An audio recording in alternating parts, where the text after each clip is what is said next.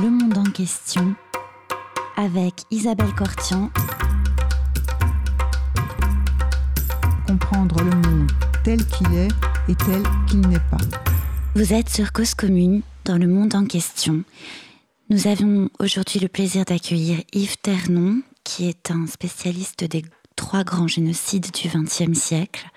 Donc aujourd'hui, une émission un petit peu transversale euh, sur les crimes contre l'humanité du XXe siècle que l'on a tendance à commémorer au mois d'avril. Yves Ternon, bonjour et bienvenue dans Le Monde en question sur Cause Commune. Vous êtes chirurgien, profession que vous avez exercée avec passion jusqu'en 1997, tout en menant avec tout autant de passion euh, des recherches historiques sur les violences de masse et les génocides. Docteur en histoire, vous êtes devenu en France un pionnier de ce qu'on appelle dans le monde anglo-saxon les Genocide Studies, un domaine d'études qui propose une approche comparative des génocides du XXe siècle tout en tenant compte de leurs spécificités respectives. À 85 printemps révolus, vous publiez vos mémoires aux éditions de l'Archipel, un livre dense et sobre qui se présente comme une synthèse de votre œuvre d'historien et retrace ce que furent et ce que sont encore les combats de votre vie. Durant la guerre d'Algérie, vous opérez des blessés algériens à la demande du FLN, vous soutenez activement la légalisation de l'avortement, en mai 68, on vous retrouve au quartier latin. Et puis, Yves Ternon, il y a ces recherches historiques que vous entreprenez sur la médecine nazie, sur la Shoah, puis sur le génocide des Arméniens et enfin sur le génocide des Tutsis, qui sont eux aussi les combats de votre vie. Yves Ternon, pourquoi travailler sur la destruction des Juifs d'Europe durant la Seconde Guerre mondiale pourquoi travailler sur l'extermination des Arméniens dans l'Empire ottoman durant la Première Guerre mondiale et les exterminations des Tutsis au Rwanda en 1994 Pourquoi ce travail-là, c'est aussi une forme d'engagement? Parce que ce sont des crimes spécifiques. Ce sont des infractions spécifiques du droit pénal international, qualifiées donc de génocide. Et euh, ce n'est pas n'importe quelle violence de masse, ce n'est pas n'importe quel crime contre l'humanité qui est un génocide. Euh, il s'agit d'infractions euh, qui regroupent un certain nombre de conditions qui sont réunies euh, à la suite des recherches historiques qui ont été faites sur ces trois événements et qui permettent d'affirmer de façon indiscutable qu'il s'agit d'un crime de génocide. On est donc dans l'absolu du meurtre et L'essentiel est de comprendre pourquoi cela est arrivé. C'est vraiment la démarche que j'ai faite dans mes recherches déjà à partir des crimes des médecins nazis et ensuite dans ma découverte de ce que fut l'extermination des Arméniens au cours de la Première Guerre mondiale et enfin sur ce génocide tristement annoncé, si je puis dire, qui est le génocide des Tutsis perpétré au Rwanda. Oui, alors nous allons, nous allons revenir sur euh, les génocides sur chacun des génocides. Vous, écrivez que vous vous considérez comme un passeur de mémoire, comme un maillon d'une longue chaîne de transmission. Mais ce passeur de mémoire que vous êtes, effectivement, euh, écrit également euh, Je suis natif d'une France profonde, j'ai éprouvé un vif plaisir à vivre en étranger sur le territoire de ces différences qui font la richesse de notre pays. Yves Ternon, elles sont peu nombreuses, les personnes qui, comme vous, euh, sont allées avec empathie, sympathie, compassion à la rencontre des autres et en particulier de ceux qui ont été victimes de génocide au XXe siècle. Parce que justement, la découverte de ce qu'est un génocide m'amène à comprendre que l'on ne peut pas euh, vivre une vie quotidienne tranquille en ignorant ces événements et qu'il y a un fossé, un fossé rigoureusement infranchissable entre ceux qui ont vécu et survécu à ce génocide et les autres. Hmm. Et donc, quel que soit l'événement, euh, il se trouve que je me suis, j'ai par mon âge, eu l'occasion de rencontrer des survivants de ces trois génocides. Hein, pour les Arméniens, vous savez bien que maintenant, on ne peut pas être au-delà de centenaire. Euh, pour la Shoah, j'en ai rencontré beaucoup. Et pour les génocides des Tutsis, c'était surtout des jeunes gens. Donc, j'ai constaté qu'en dépit des différences d'âge, euh, ils racontaient la même histoire. Et que cette histoire euh, était un fossé infranchissable entre celui qui l'écoute et celui qui raconte ce qu'il a vécu. Et c'est pour essayer de, franchir ce fossé, non pas de passer de l'autre côté, mais d'être justement le maillon entre celui qui sait ce, qui s'est passé et celui qui ne sait pas, euh, que j'ai entrepris euh, ce travail de mémoire. Et j'imagine que ceux au-devant desquels vous êtes allés ont éprouvé une reconnaissance à votre égard parce qu'en général, ils se sentent isolés et ils sont même seuls si on considère les longues bibliographies ou les bibliographies des, euh, commençant concernant le génocide des Tutsis. Euh, on, s'aperçoit que, euh, enfin, il y a peu d'historiens étrangers qui s'occupent des, des génocides. au départ, ce sont toujours un travail qui est fait davantage par les victimes, les survivants, voilà, il y a déjà deux, deux, problèmes, si vous voulez. Celui et le premier problème est de savoir ce qu'est un, qui est, quel événement est un génocide, ce qu'est un génocide. Or, euh, il est évident que le Genocide Studies euh, se, se, place dans une perspective beaucoup plus large que la mienne. Moi, j'ai voulu me concentrer euh, sur des, génocides avérés. Il y en a eu d'autres d'ailleurs, comme le génocide des Herero ou les génocides perpétrés par les Khmer Rouges ou même la grande famine en Ukraine. Mais euh, là, il s'agissait d'un événement où un État était directement impliqué mhm. et où on se trouvait dans une situation de guerre. Donc, euh, ce sont ces deux éléments qui faisaient la, spécificité de ces crimes et euh, étudier les singularités de chacun, c'était véritablement permettre de comprendre les similitudes, donc le processus génocidaire, car c'est ça l'essentiel. Euh, la Convention sur le génocide parle de prévention et de répression du crime de génocide. La répression, on l'a manqué complètement ou presque pour les Arméniens, en grande partie pour la Shoah, et euh, on n'en a pas fait assez pour euh, les Tutsis. Mais la prévention, c'est-à-dire la compréhension que c'est qu'un mouvement est en marche qui va vers la destruction d'un groupe humain, ça on peut le faire. Et c'est justement ce qui était dramatique dans, dans le problème des Tutsis, c'est que tout le monde savait, quand on était informé en tout cas, qu'il y allait avoir un génocide. On le savait au plus haut niveau puisque on le savait à l'Organisation des Nations Unies et on n'a rien fait. Donc, euh, cette, ce, ce, manque d'activité, d'action, alors que euh, les, recherches historiques étaient là, c'est un peu cela que j'ai voulu stigmatiser. Oui, alors effectivement, parce que ce qui, ce qui euh, on, va, on va revenir sur le génocide des Tutsis, ce qui se passe sous nos yeux, Hein. Euh, euh, on voit l'échec l'impuissance de la communauté internationale à prévenir quelque chose. On voit que comme euh, pour la, Shoah, il y a eu des messagers du désastre ou des lanceurs d'alerte pour prévenir de l'imminence d'un danger et d'un danger grave de génocide. Néanmoins, rien ne se passe et enfin, enfin rien. On ne peut pas l'empêcher et le génocide se produit et c'est seulement un petit peu après que, une fois que effectivement le génocide est terminé, que la communauté internationale se réveille. C'est un échec à la fois de la Convention de 48, de la communauté internationale. Enfin, qu'est-ce que, qu'est-ce que nous a, qu'est-ce que nous a, quelles leçons ces événements nous, apprennent? La leçon euh, est multiple. La, première leçon, c'est justement l'impuissance de la communauté internationale, en particulier dans la période qui va de janvier à avril 94. Avant le début, du, génocide. Donc euh, les, menaces, les annonces euh, où l'on ne, on ne réagit pas. Euh, dès le début du génocide, il y avait moyen de, l'interrompre.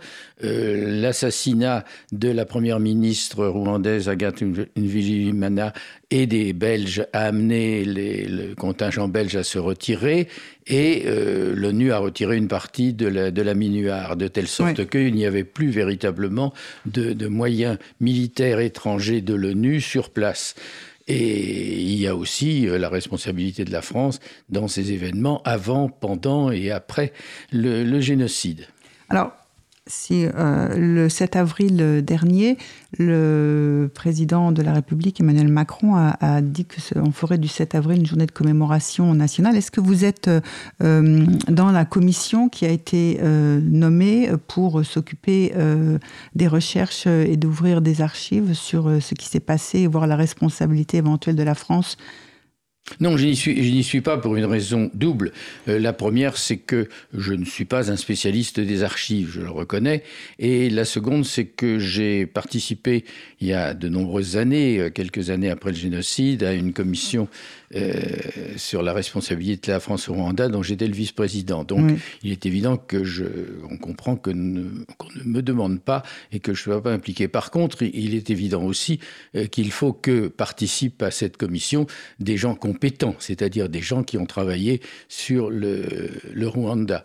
Et au premier chef, les spécialistes du Rwanda, bien avant euh, le génocide, comme par exemple Jean-Pierre Chrétien. Oui, qui, était un lanceur d'alerte. Qui a le premier lanceur d'alerte. Et puis ceux qui ont travaillé sur euh, le Rwanda, qui connaissent bien la question, qui et surtout euh, qui connaissent éventuellement, comme c'est le cas d'Hélène Dumas, la langue, le Kenya-Rwanda, parce que travailler sur des archives où l'on utilisera uniquement les documents français, voire anglais, sans utiliser les documents rwandais, c'est assez, assez limité. Mm.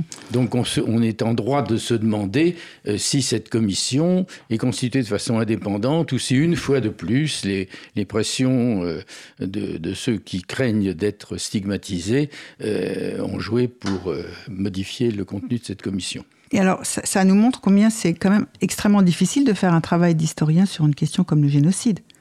Ah oui, c'est difficile et il faut surtout être attaché à, la vérité. Moi, je ne connais qu'une chose, c'est l'administration de la vérité comme preuve, comme preuve absolue, hein, parce que il faut savoir quand même travailler le document.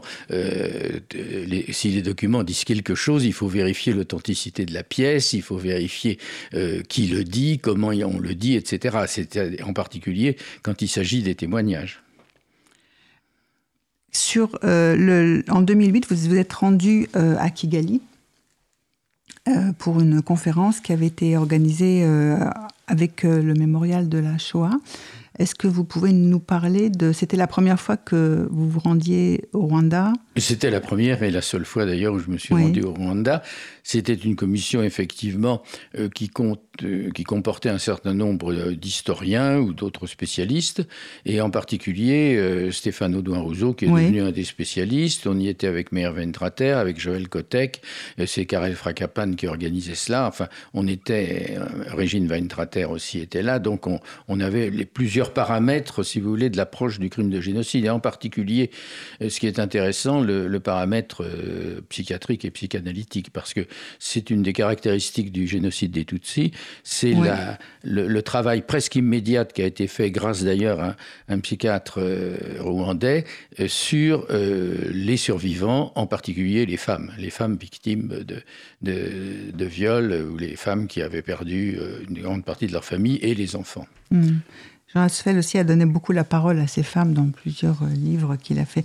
Alors, euh, justement, vous avez parlé de Mère Ventrater, c'est le, et le titre de vos mémoires, euh, parce que vous ne les mettez pas, le mot mémoire est tout petit, ça s'appelle Frère arménien, Frère juif, Frère Tutsi quelle est cette fraternité? Alors, je sais que le titre, euh, je me doute qu'il est emprunté à effectivement celui que Mervyn Trater avait donné à un numéro spécial euh, de, la revue L'Arche qu'il euh, dirige. Est-ce que vous pouvez nous parler un peu de ce choix, du choix de ce titre pour vos mémoires et aussi qu'est-ce que c'est que la fraternité? Alors le choix, le choix est celui de l'éditeur. Et comme je savais bien entendu pour y avoir participé au numéro de l'Arche que Meir avait euh, intitulé ce livre, euh, ce, numéro, euh, frères arméniens, frères juifs, frères humains, frères Tutsi, pardon, frères, humains. c'était le je m'en suis expliqué avec lui en lui, demandant, en lui disant que je m'excusais, mais que je n'y pouvais rien puisque l'éditeur l'avait choisi. Le mot de frère est essentiel parce que justement, il est employé à tort et à travers et on est souvent victime de cet appel à la fraternité. Je l'explique en particulier dans le premier chapitre du livre sur euh, mon activité, un des premiers chapitres, sur mon activité en Algérie. Euh, tout le monde s'appelait frère. Mais euh, ce qui s'est passé après faisait que je ne me sentais pas frère. Mm. en revanche, cette fraternité pour celui qui n'est pas justement de la famille, c'est la manière dont la famille le reçoit. Mhm. Hein, donc, euh, c'est en particulier euh, dans la famille arménienne, si je puis dire, que j'ai trouvé le, de façon euh, la, plus, la plus vive, la plus profonde, cette fraternité. Peut-être parce que justement, il n'y avait pas beaucoup de gens de l'extérieur euh, qui avaient manifesté euh, à l'égard des Arméniens cette fraternité. Et puis pour les Tutsis, c'était, évident parce que tous ceux qui avaient travaillé sur les génocides et qui, et qui avaient vu ce qui s'était passé au Rwanda, parce que le, spectacle, par exemple, à, à Nyamata, on avait été pour le, 7 avril, de, cette église, de cette église avec des, des, des vêtements souillés, des murs, euh, des murs souillés de sang, c'est vraiment un traumatisme que, euh, qui marque définitivement. Alors, vous avez évoqué euh, à propos de la fraternité de l'accueil qu'on fait à celui qui n'est pas de la famille, qu'on considère comme un frère, l'accueil que vous ont réservé les Arméniens lorsque vous avez commencé à vous intéresser à ce qui s'était passé dans l'Empire ottoman en 1915 et 1916 jusqu'en 1917. Et euh, vous avez cette particularité de vous être intéressé à cette question à une époque euh, où on, parlait très peu euh, du génocide des Arméniens enfin, ce crime était devenu oublié de tous, sauf peut-être des Arméniens qui, eux, étaient encore dans, leur douleur et dans l'incompréhension de ce qu'ils ont appelé le crime de silence, puisque, effectivement, plus personne ne parlait de ça euh, en dehors de eux, repliés dans leur douleur. C'est plus tard d'ailleurs qu'on a appelé Crime de silence. C'est euh, le livre euh, qu'on a publié, qu'a publié Gérard Chalian avec tous les témoignages qu'on avait fait au tribunal permanent du peuple. Donc Crime de silence. Auquel vous avez participé. Auquel j'ai participé en présentant justement euh, les, les, circonstances du génocide. Mais ce qui est frappant dans, dans, dans cette situation, c'est que je suis arrivé dans une communauté qui non seulement ne sortait pas de, de ce drame, de, cette, de ce génocide, mais euh, qui ne le connaissait pas, en fait. Mhm. Parce qu'il n'y avait pas véritablement d'histoire du génocide euh, pour un certain nombre de raisons. Donc, euh, déjà, les historiens, enfin, il y a eu Jean-Marie Carzou qui a publié, mais on l'a publié simultanément. Donc, on peut dire que dans les années 70, les Arméniens n'avaient pas, en dehors du livre de Paz d'Armadjian, d'histoire du génocide. Et donc, euh, mon travail était intéressant dans la mesure où je suis arrivé dans une communauté dont je ne connaissais rien, rigoureusement rien. Donc ma première étape a été de savoir ce qu'était le peuple arménien, donc dérouler euh, très brièvement, bien entendu, euh, de façon assez concise, en tout cas 27 siècles d'histoire, et puis ensuite de me pencher sur la, la, période la plus proche, c'est-à-dire le 19e siècle et tout ce qui précédait donc au début du 20e siècle le génocide des Arméniens. Et là, ce qui est, ce qui est intéressant, c'est que il y a entre, dans l'Empire ottoman, au XIXe siècle, l'intervention d'un troisième partenaire euh, entre les Arméniens et les jeunes Turcs, qui, qui sont les puissances européennes. Et ça, c'est l'élément déterminant. Et c'est-à-dire que les, les puissances européennes ayant des chrétiens à l'intérieur de l'Empire ottoman mhm. veulent utiliser cette présence des chrétiennes pour intervenir à l'intérieur de l'Empire. Donc, euh, bouleverse le jeu des relations d'un empire multiethnique, multiconfessionnel, qui, tout en ayant des discriminations à l'égard des non-musulmans, c'est-à-dire des chrétiens et des juifs, euh, leur donnait quand même des, un certain nombre de libertés culturelles et religieuses. Et cette intervention des, des, puissances européennes va coïncider à la fin du siècle avec l'émergence d'un nationalisme turc. Mhm. Et c'est, c'est d'ailleurs ce que j'ai mis du temps à comprendre parce qu'il a fallu les travaux euh, postérieurs d'ailleurs à, mes livres euh, sur euh, le nationalisme turc, travaux en particulier menés par des historiens turcs qui reconnaissent le génocide, pour comprendre que c'était, c'était le passage définitif. On passait d'un, d'un sultan qui persécute, qui massacre, mais qui ne détruit pas complètement, à un Avec des massacres sporadiques. Avec des massacres sporadiques, organisés, tout aussi ignobles d'ailleurs sur le plan de, la destruction, mais dans la perspective, il n'y avait pas de volonté d'extermination totale d'extermination. Et justement, c'est un ensemble de circonstances qui définissent ce processus génocidaire que j'avais retrouvé pour euh, la, Shoah ou pour, euh, plus tard pour le génocide des Tutsis. Donc cette analyse du processus génocidaire me paraît être le, travail fondamental euh, que doit faire un passeur de mémoire sur les génocides. Merci Yves Ternon, merci Isabelle Cortian. Je propose un premier intermède musical avec Charles Aznavour, Ils sont tombés.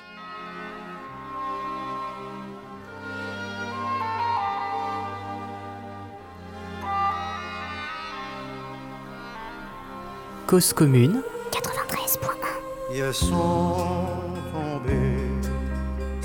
savoir pourquoi hommes, femmes et enfants qui ne voulaient que vivre avec des gestes lourds comme des hommes ivres, mutilés, massacrés, les yeux ouverts d'effroi. Ils sont tombés en invoquant leur Dieu seuil de leur église où le pas en troupeau de désert titubant encore terrassé par la soif, la faim, le fer, le feu. Nul n'éleva la voix dans un monde euphorique, tandis que croupissait un peuple dans son sang. L'Europe découvrait le jazz et sa musique, les plaintes des trompettes couvraient les cris d'enfants. Pudiquement sans bruit, par milliers, par millions, sans que le monde bouge, devenant un instant minuscule recouvert par un vent de sable et puis d'oubli.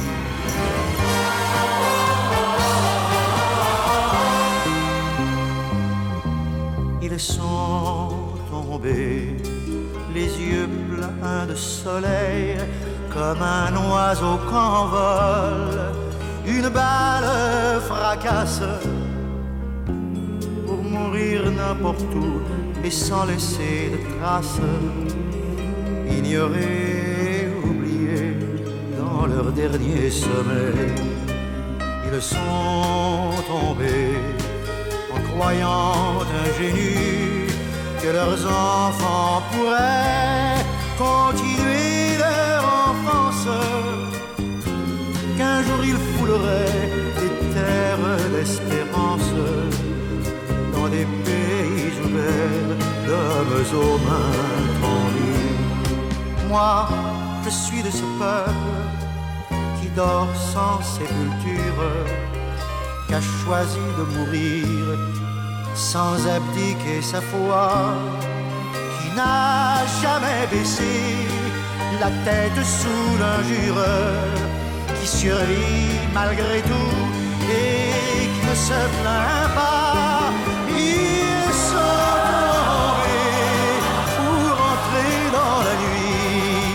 éternelle des temps, au bout de leur courage, la mort les a frappés sans demander leur âge, puisqu'ils étaient fautifs d'être enfants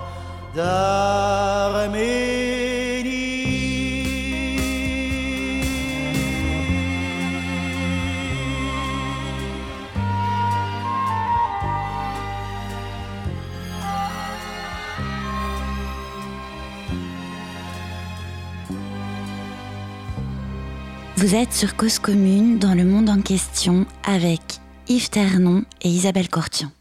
Yves Ternon, vous venez de parler de hum, l'intervention, enfin le rôle joué par un acteur tiers euh, dans l'Empire ottoman au moment du génocide des Arméniens, enfin à précédant la période du génocide des Arméniens, à part le rôle des puissances étrangères. Est-ce que vous pouvez euh, un peu revenir sur ça?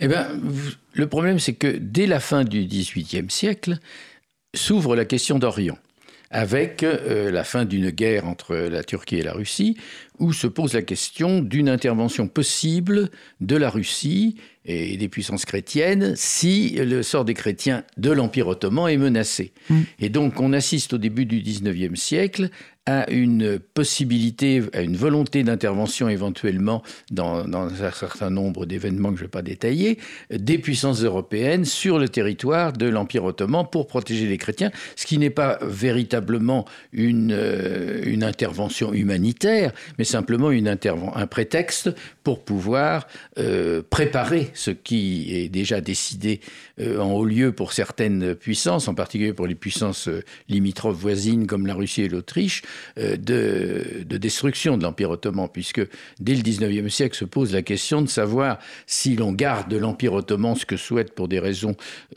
commerciales et politiques l'Angleterre et la France, oui. ou si on s'empare de ces territoires, qui sont déjà en train d'ailleurs de se dégrader, de se dégréder, désagréger pardon, tout au long du 19e siècle, avec des pertes des territoires balkaniques, des pays balkaniques. Et, et donc, euh, les puissances européennes guettent. Et la question est celle des réformes. Les, à partir de cela, les, les peuples opprimés à l'intérieur de l'Empire ottoman demandent des réformes au sultan qui les promet mais ne les exécute pas. Si bien qu'en 1878, au terme d'une guerre entre la Russie et l'Empire ottoman, euh, se, se, pose la question arménienne, oui. naissance au traité de Berlin de l'article 61 qui donne autorisation aux puissances d'intervenir pour protéger les Arméniens contre les, contre les euh, Turcs et les Kurdes pardon, et les et les, popula et les populations euh, musulmanes qui se viennent de s'installer.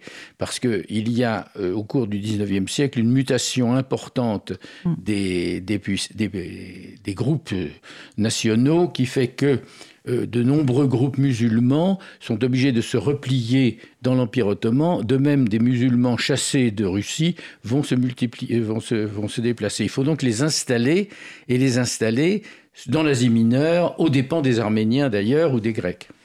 Oui. Et euh, vous, vous, avez euh, parlé de l'apport d'historiens turcs sur cette oui, alors période d'études. Ça, c'est plus tardif, mais c'est extrêmement important parce que euh, nous connaissions bien entendu de l'extérieur, oui. mais euh, les travaux des historiens turcs euh, opposant évidemment aux, aux, au gouvernement et surtout euh, refusant le, le, la négation de, du génocide des Arméniens par, euh, par l'État turc, vont se pencher sur des documents auxquels on n'avait pas accès oui. et expliquer exactement ce qu'était le, le, comité Union et Progrès. Oui et en particulier montrer l'évolution à l'intérieur du comité Union et Progrès d'un programme qui fait que l'on passe d'un projet très généreux qu'il est fait appeler les jeunes Turcs comme un espoir de démocratie, mmh, d'ottomanisme au turquisme, c'est-à-dire une intransigeance totale qui fait que euh, la, la, Turquie doit appartenir aux Turcs mmh. et que de ce fait, ce, cette, ce régime, ce, ce parti qui est un parti athée,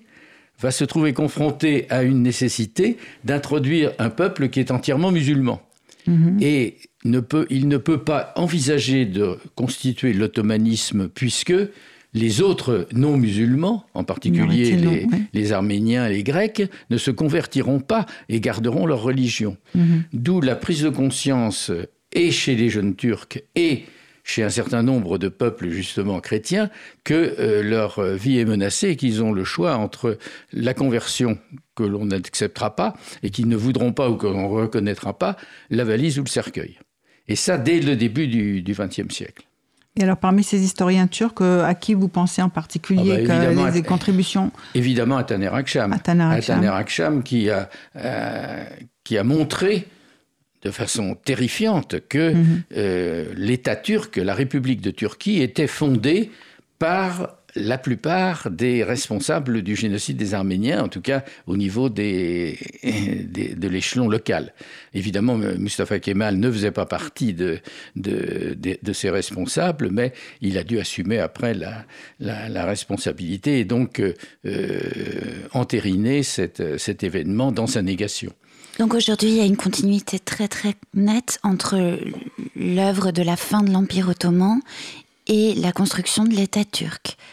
Parce qu'un des arguments négationnistes les plus forts, c'est justement que l'Empire ottoman, c'était l'Empire ottoman, l'État turc, c'est autre chose. Aujourd'hui, on arrive historiquement à prouver la continuité entre les deux. Euh, avec une rupture qui est celle justement de la, de la fin du 19e siècle, du début de, de l'opposition que constitue euh, le Comité Union et Progrès, et là donc du passage d'un pan-islamisme qui était celui d'Abdulhamid en fin de règne à un turquisme voire un panturquisme, voire un pantouраnisme, c'est-à-dire un développement exponentiel de l'idéologie, qui, euh, qui se produit véritablement dans cette euh, période qui va de la, des dernières années du, du 19e siècle à la période qui précède la Première Guerre mondiale, avec une accélération brutale après les guerres des Balkans, c'est-à-dire en janvier 1913, quand le Comité d'Union au Progrès prend le pouvoir. Là, on est dans, une, dans la genèse d'un processus génocidaire qui va aller très très rapidement, puisqu'il faut moins de deux ans. En, deux ans, on va, on va arriver au début du génocide. D'accord. Et donc sur les, Arméniens, vous avez écrit euh, deux livres? Plusieurs livres. Plusieurs livres. Le, premier, c'était le, livre euh, qui, expliquait, qui, expliquait ce que j'avais compris, surtout les Arméniens, histoire d'un génocide. Et puis après, donc, avec Gérard Chalian, on s'est trouvé dans la période de, euh, de, ce qu'on appelait la période des, attentats, la période, de, on peut dire, du terrorisme arménien, qu'on appelait terrorisme publicitaire. Mhm. Euh, mais euh, j'ai dû étudier à ce moment-là toute cette période qui va de, des années 78 à 83, et dans un livre qui s'appelait La cause arménienne, où j'avais eu quand même une documentation assez large pour pouvoir expliquer les différentes positions des membres de la communauté arménienne sur euh, euh, cette, cette violence euh, publicitaire. Et puis ensuite, et même parallèlement, j'ai travaillé sur le négationnisme et j'ai eu l'occasion, il y a une dizaine d'années, d'avoir une documentation très complète, grâce en particulier à la documentation donnée par le Vatican pour la béatification de Monseigneur Manokir, euh, de, Mardine sur le livre de Mardine. Donc euh, euh, là, là j'ai pu travailler vraiment sur le document, avoir, un peu une micro-histoire à l'échelle d'une province et surtout d'une ville, Mardine. Et alors, qu'est-ce que, qu'est-ce que vous avez hum, ah ben là, ce qui est important, c'est que le, on n'est plus dans, dans, la généralité, on est dans le, euh, dans le quotidien des, des victimes et des témoins. Oui. Et ce qui est intéressant à Mardine, c'est que euh, il y a réuni euh, toutes les chrétientés. Mhm. d'Orient, donc sauf les Grecs, mais essentiellement les Arméniens, les Chaldéens, les Syriaques catholiques, les Syriaques orthodoxes. Et on voit donc les, les différents niveaux de persécution euh, en, fonction de la ville de Mardine ou des villages autour.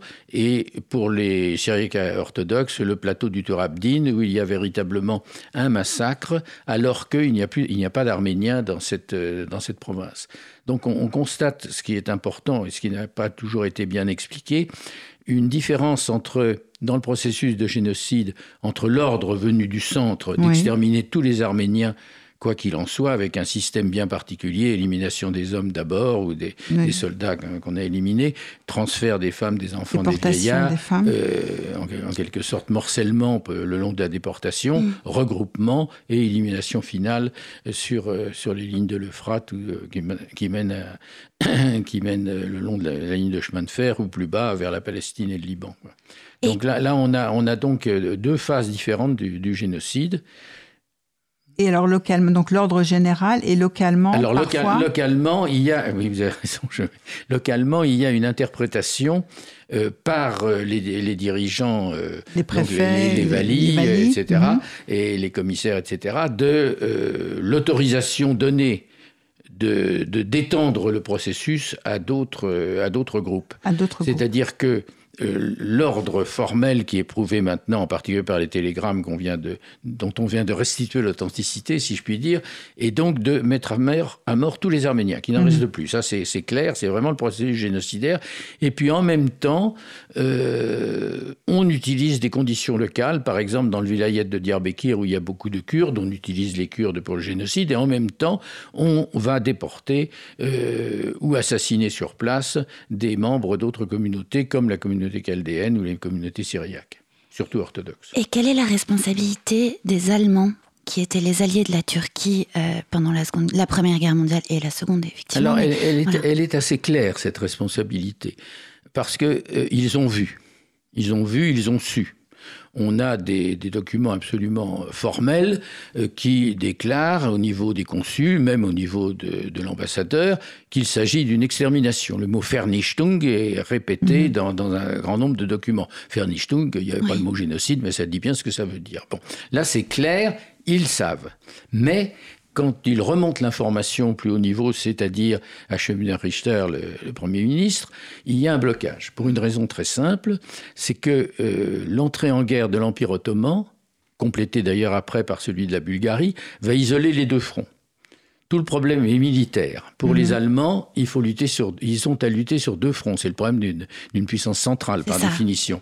Donc, le front de l'Ouest est assez difficile pour qu'il n'y ait pas euh, un second front qui soit euh, aussi euh, lié au premier. Donc en isolant les deux fronts, il se donne les conditions d'une victoire plus grande que si les deux fronts se communiquent et puis peuvent échanger des hommes, des armes, etc. Donc là, là, ils sont clairs, on ne fera rien parce que la priorité, c'est de gagner la guerre. Donc on laisse, on laisse euh, localement. On, laisse localement faire. si on peut donner un petit coup de main euh, pour euh, aider les survivants.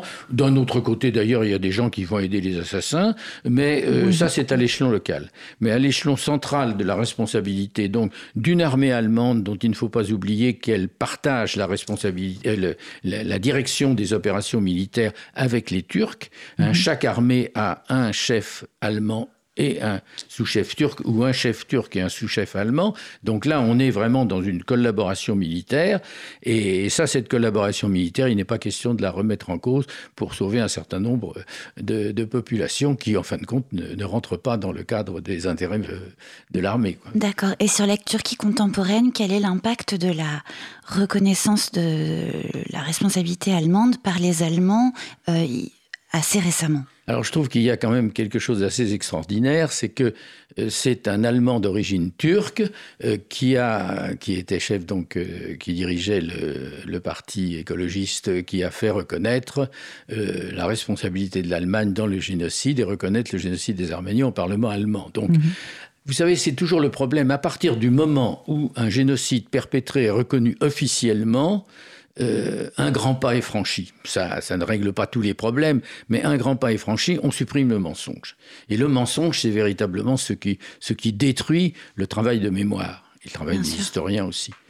Donc on voit par exemple que euh, pour la Shoah, la vérité est éclatée et il n'y a, plus de dissimulation. Il y a, des actes antisémites, il y en aura toujours. C'est la, haine des Juifs qui traverse plusieurs millénaires.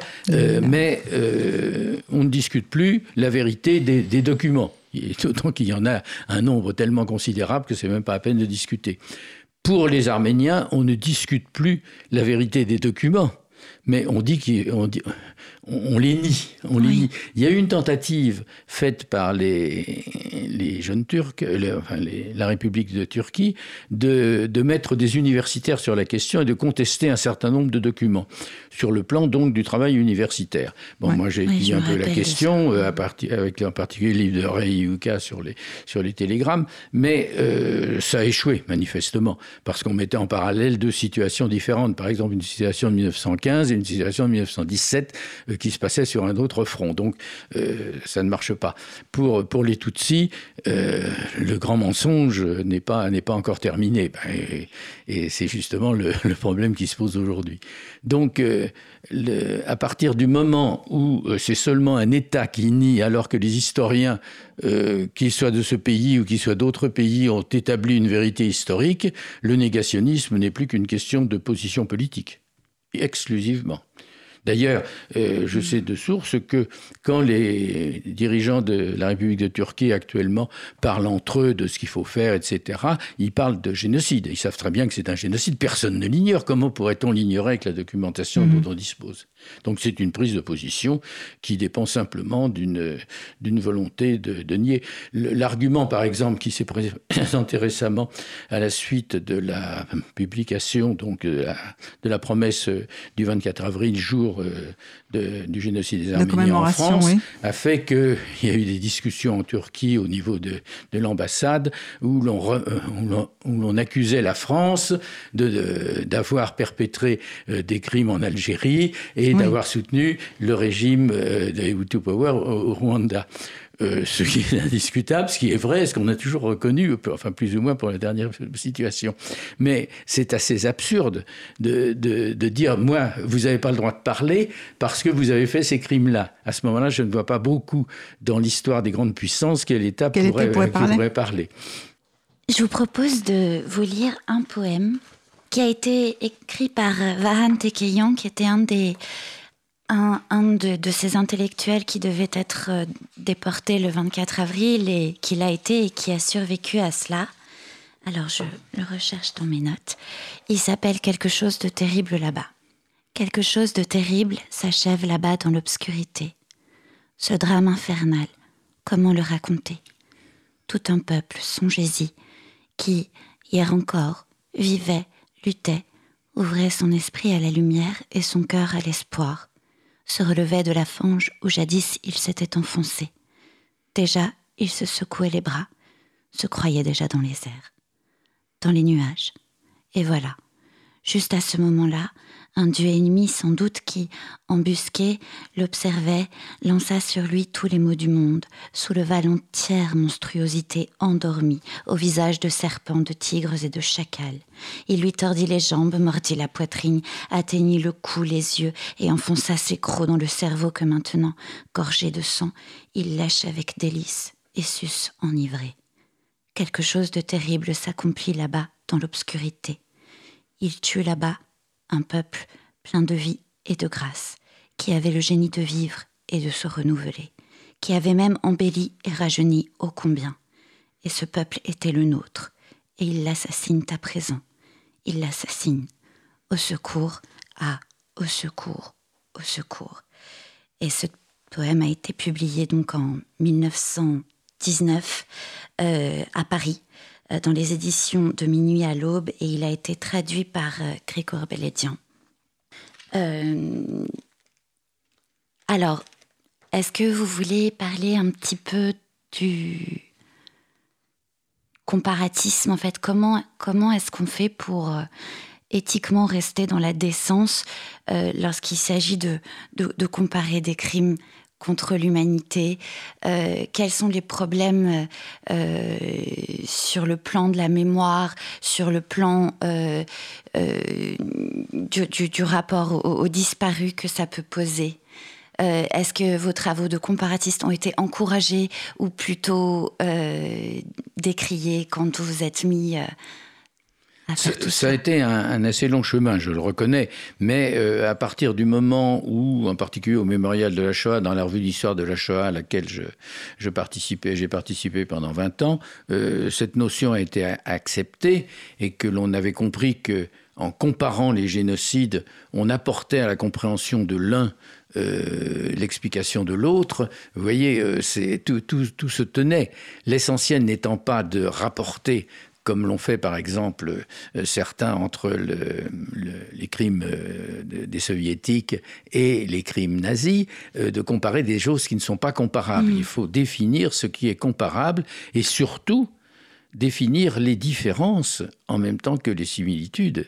Par exemple, dans le processus génocidaire, il y a un certain nombre de similitudes qui partent d'ailleurs de, de la racine de tous ces crimes, qui est le, racisme, qui est l'idéologie, le terreau du génocide, c'est le racisme avec ses différentes variantes, racisme biologique euh, et antisémitisme chez les nazis, euh, euh, racisme de la race turque supérieure chez les Turcs, ethnisme fabriqué chez les Tutsis. Donc là, il y a des différences, mais on retrouve quand même dans le processus, dans les différents temps du processus, avec par exemple l'importance du ressentiment d'un d'un groupe qui se trouve blessé et qui va choisir un bouc émissaire et ensuite, quand il a le pouvoir, commencer les processus de discrimination avec ce qui est important, ce qu'on a découvert assez tard, l'importance déterminante de la guerre. Hein, à partir du moment où la guerre qui donne un permis contre l'humanité, il faut qu'il y ait un contexte de voilà, guerre. Qui, qui, donne un permis de tuer et qui surtout euh, bouleverse en quelque sorte les, les, comportements humains en libérant vraiment toutes, euh, toutes les contraintes.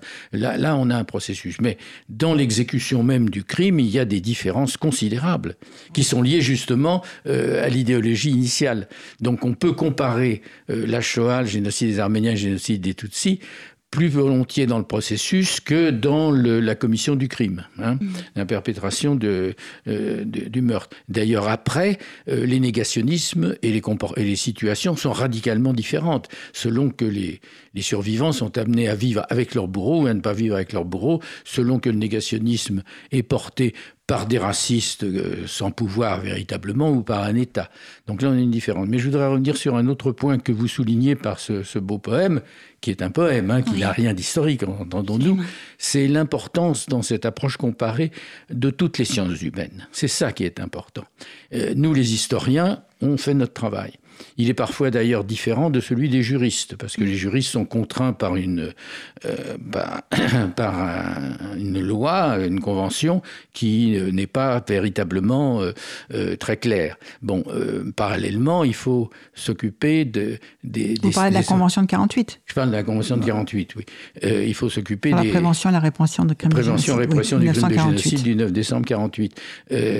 après, il faut utiliser aussi les différentes sciences humaines que ce soit la, la biologie, que ce soit la, la, psychanalyse, la psychiatrie, la philosophie, euh, le, le, la sociologie, etc., etc., parce que toutes ces approches sont importantes. Et il y a aussi un élément qu'il faut utiliser, c'est justement l'approche euh, littéraire.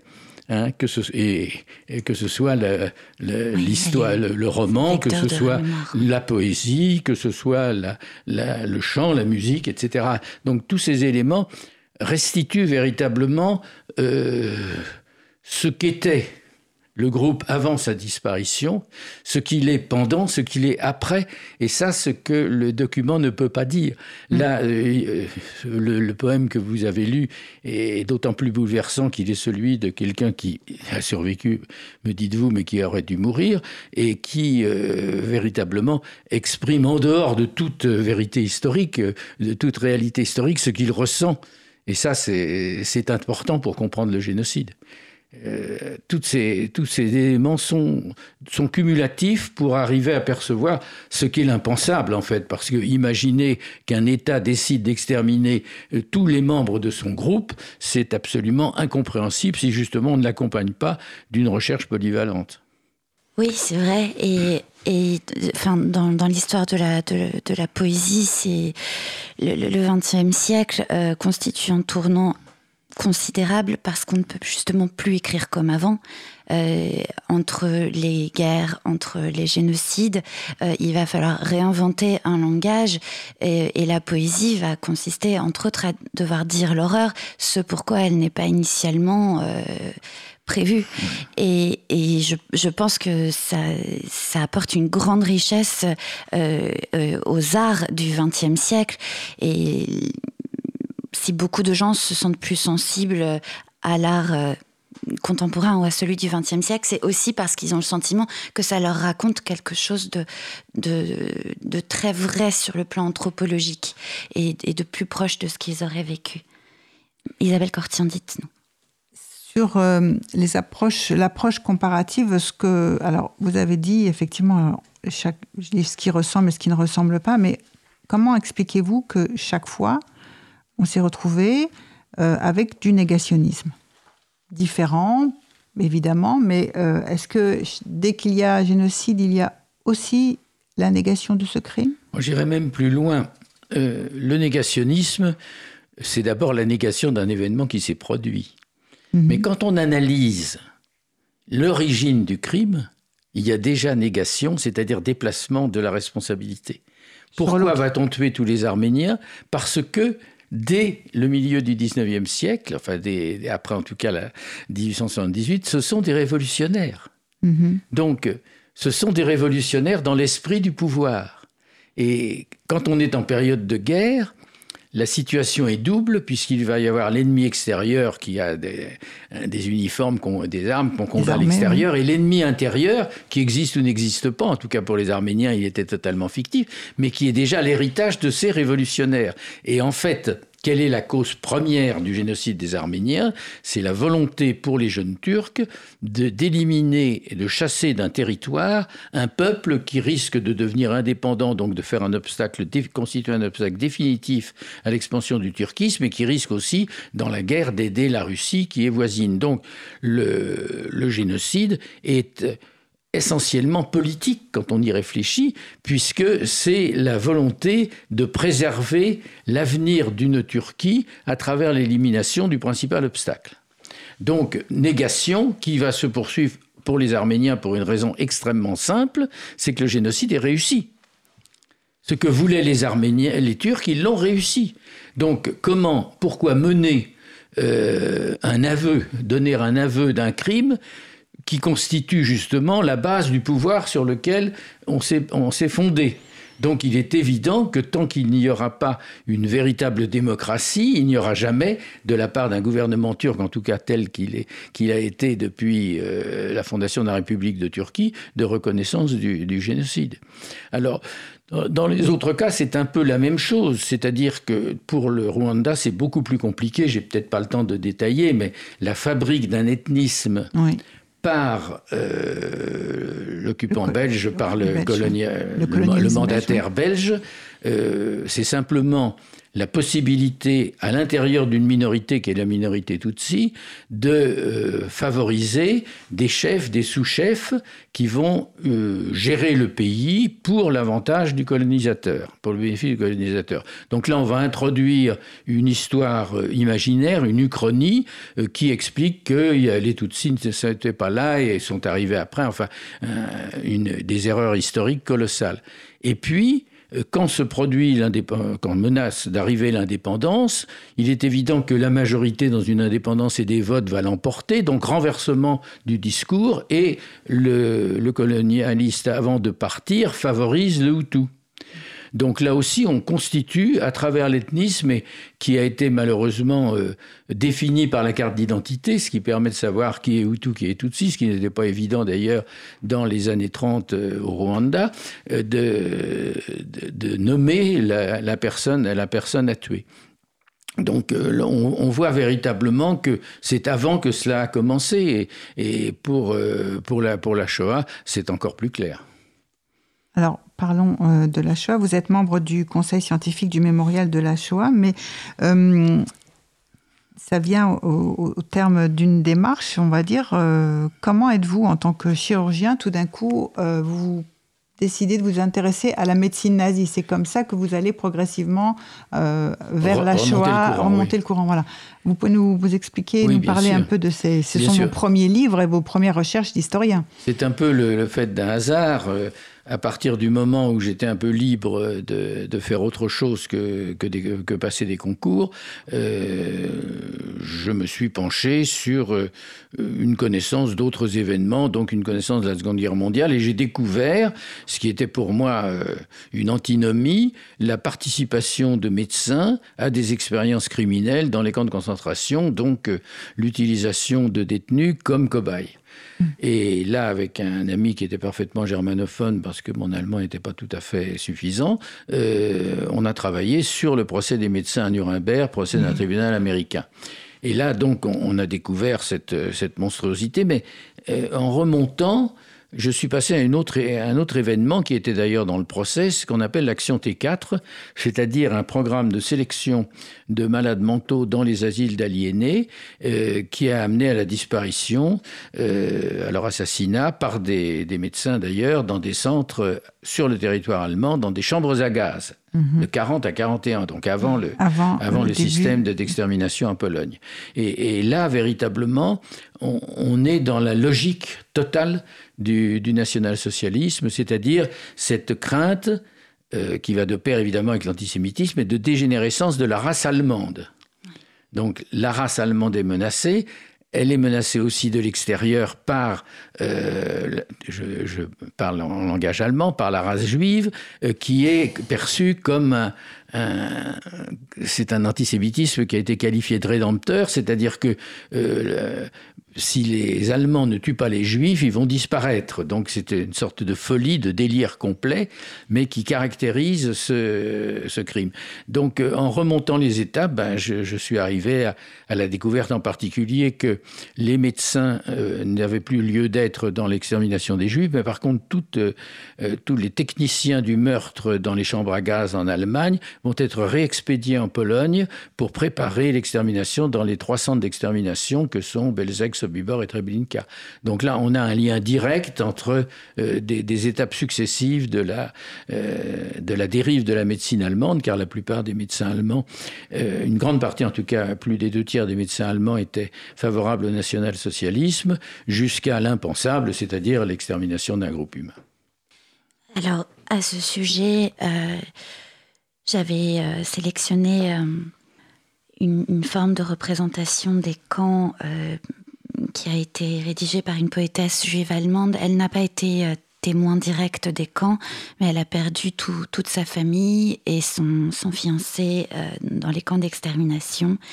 Et en 1947, euh, comprenant qu'il n'y a plus d'espoir, elle écrit un recueil qui s'appelle Éclipse d'étoiles.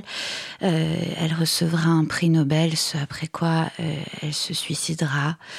Euh, et le poème que j'ai choisi s'intitule Oh les cheminées. Alors évidemment, c'est une, métaphore euh, des fours crématoires. Euh, et voici. Il était dédicacé à, Jérémie et à Job, soit les, les deux personnages les plus endoloris de l'Ancien Testament.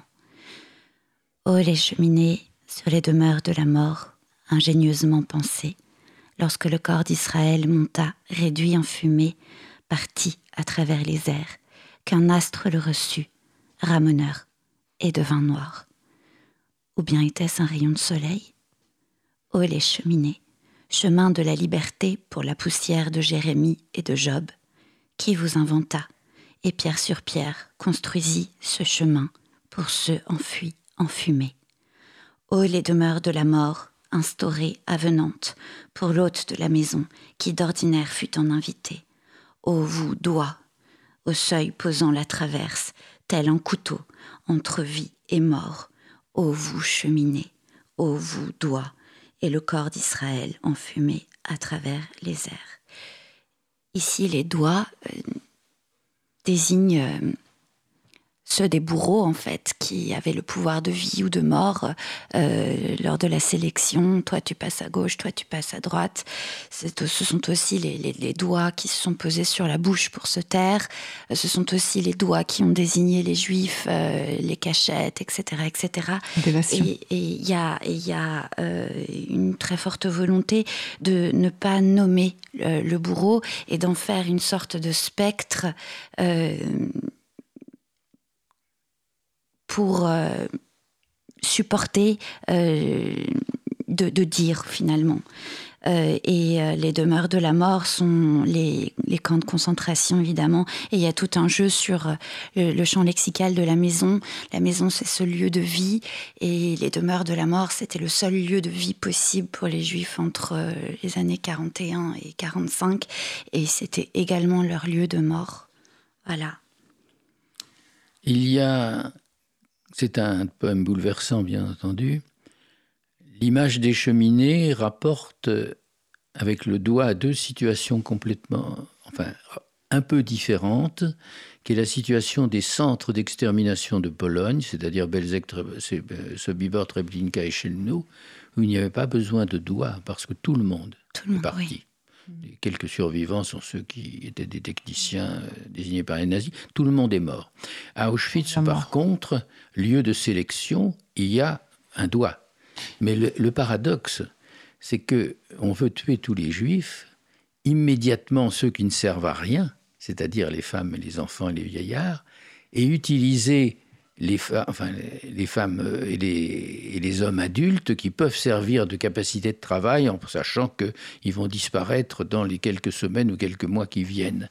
Donc, euh, Auschwitz est un camp de sélection. Et ça, c'est quand même une différence fondamentale dans les différents processus de destruction des Juifs. Et le doigt est à Auschwitz, avec la cheminée, bien entendu. D'ailleurs, euh, dans les autres centres d'extermination, euh, la cheminée n'est pas unique parce qu'il y a aussi des charniers, c'est différent. Donc, euh, c'est un, poème très bouleversant, mais c'est là, ce qui est intéressant, c'est que ça montre que l'historien dit des faits avec sa rigueur et sa brutalité, et, le poète élève, si je puis dire, la signification en, rendant euh, vie aux victimes. Oui, tout à fait. D'ailleurs, Nelly Sachs écrit des épitaphes dans les airs. Voilà, c'est ça. Mm. Parce que le, un des gros problèmes, un des enfin, je pense une des spécificités de la Shoah, c'est la crémation des corps, qui, selon un certain nombre de croyances, ne, permettrait pas euh, la résurrection de l'âme. Et c'est un double traumatisme, c'est-à-dire que non seulement ils sont morts, mais en plus ils n'ont pas été enterrés. Donc est-ce qu'ils peuvent connaître le repos? Et c'est cette obsession-là aussi qui, perdure chez les auteurs, les penseurs, les intellectuels juifs. Euh, post-45. Et euh, je voulais rebondir sur ce que vous disiez par rapport euh, euh, à Auschwitz et Treblinka, etc. Effectivement, on parle beaucoup plus d'Auschwitz parce qu'à Auschwitz, il y a quelques rescapés qui ont pu en témoigner. Mais Treblinka, il me semble qu'il y avait huit survivants. Oui, c'est à peu près ça. voilà, Sobibor, tout ça, c'était des camps d'extermination ah, pure et dure, effectivement, oui, oui tout à fait. Et, par rapport à, la reconnaissance et par rapport, euh, par rapport euh, à, la conscience et notre mémoire autour de ces génocides, la représentation a joué un rôle majeur aussi quelque part, on ne se représente pas Treblinka, on ne se représente pas Sobibor, on commence à peine à se représenter à Auschwitz, mais on n'arrive pas à se représenter euh, ce qu'a pu être le génocide des Arméniens, on n'arrive pas à se représenter ce qui a pu être le génocide des Tutsis. Et, là-dessus, euh, peut-être qu'il y a un, réel travail à faire pour rééquilibrer aussi. Euh, Alors là, là, il y a une différence, si vous voulez, de, justement dans la représentation. Je reconnais que pour le génocide des Arméniens, euh, on n'a pas fait le film, on n'a pas fait le livre, on n'a pas fait le film qui, euh, qui a la valeur de ce qu'on a eu pour euh, la Shoah et surtout pour le génocide des Tutsis. Pour la Shoah, il y a eu différentes tentatives qui ont permis de connaître, mais qui n'étaient pas véritablement révélatrices de ce qui s'est passé, sauf le fils de Saul. Le fils de Saul, qui est quand même, Nimrin un, un miracle, si je puis dire, dans la possibilité de représentation. Pour moi, la plus belle représentation cinématographique, c'est un petit documentaire qui est un plan fixe fait à l'intérieur de Birkenau sur la porte, avec différentes variations dans la journée. C'est tout. C'est Birkenau. Auschwitz, c'est Birkenau, ne l'oublions pas. Hein. Mm. Par contre, pour le génocide des Tutsis, il y a quand même une représentation considérable. Il y a de très bons films qui ont été faits, soit du côté des assassins, enfin, en, montrant le côté des assassins, le côté des victimes.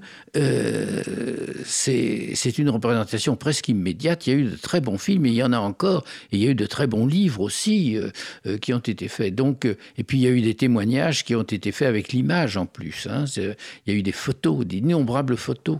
Donc euh, on arrive en fonction justement de la période, des circonstances, à une représentation euh, littéraire, poétique, cinématographique euh, différente pour ces, pour ces génocides. Oui, alors avec la question effectivement de la, représentation aussi, parce que on ne représente pas tous facilement, ou parfois il n'y a pas de représentation, mais on pourrait quand même citer aussi le film de Claude Lanzmann, oui, alors Shoah, c'est un film qui a, qui a bouleversé parce que euh, il ne présente pas. il ne présente, pas, il interroge. Mhm. Euh, Shoah, c'est un film qui montre ce qu'a été la Shoah à travers les témoins et surtout à travers les responsables. Donc là, on est dans une, dans une projection différente. Mais euh, l'histoire vue de l'intérieur dans une représentation cinématographique, pour moi, c'était presque une impossibilité avant le film d'Imre Kertész. Là, je pense qu'il y a eu un, événement nouveau pour, euh, pour représenter la, Shoah par le cinéma. Et euh, quand euh, C'est un avis personnel. Hein. Oui, oui, non, mais un avis personnel également. Je vous demande, vous avez passé donc votre vie à en partie travaillé sur la violence génocidaire, le processus génocidaire et, et tout ce que ça implique. Mais qu'est-ce que vous pouvez nous dire sur cette fait qu'une partie de l'humanité, en fait, on découvre quand on regarde un génocide, une partie de l'humanité donc décide d'exterminer une autre partie de l'humanité. Et euh, au moment où le concept d'humanité euh, surgit, on essaye de penser l'unité du genre humain. En même temps, on voit que la violence génocidaire, elle apparaît. Et quelle réponse, euh, enfin, comment comprendre ça et comment, enfin, comment empêcher cela aussi ben, c'est la question centrale que vous me posez, c'est la question de l'humanisme. Ou bien on accepte que l'on est tous égaux et d'une même espèce humaine, ou bien on ne fait pas de différence entre les, les, sexes, les individus, leurs origines, leur, euh, leur appartenance nationale ou autre, ou bien on, on ségrègue. Hein. Donc euh, tout se tient. Hein. Le, mm. le fait de désigner des personnes par leur nation, le fait de désigner des personnes euh, à la vindicte des autres par leurs différences sexuelles, par exemple, ou leurs habitudes sexuelles, c'est déjà l'amorce d'un processus qui peut aboutir à la destruction. On commence par des mots, on continue par des, des, des, violences, on termine par euh, des assassinats. C'est un processus inéluctable. L'essentiel, c'est que chaque individu sur cette planète comprenne que euh, il est, elle est faite d'êtres humains dans un d'un même d'un même euh, d'une même situation anatomique. Le, le, fait qu'il y ait encore des gens qui croient qu'il y a des races humaines est une aberration complète. C'est chirurgien qui parle? C'est le chirurgien, c'est l'homme de science, mais euh, il a fallu attendre la, les décisions, les travaux de, euh, de l'UNESCO après la Première Guerre mondiale, la Seconde Guerre mondiale par exemple, pour que euh, on définisse qu'il n'y a jamais eu de race dans l'humanité. Mhm. Or, aujourd'hui encore, on, distingue les races. Aujourd'hui encore, on distingue les personnes par leur sexe. L'une des, des, grandes luttes à mener au XXIe siècle, c'est justement de, de, mettre chacun dans la position d'homme ou de femme euh, sans qu'il y ait une sorte de dominance de l'un ou de l'autre d'ailleurs.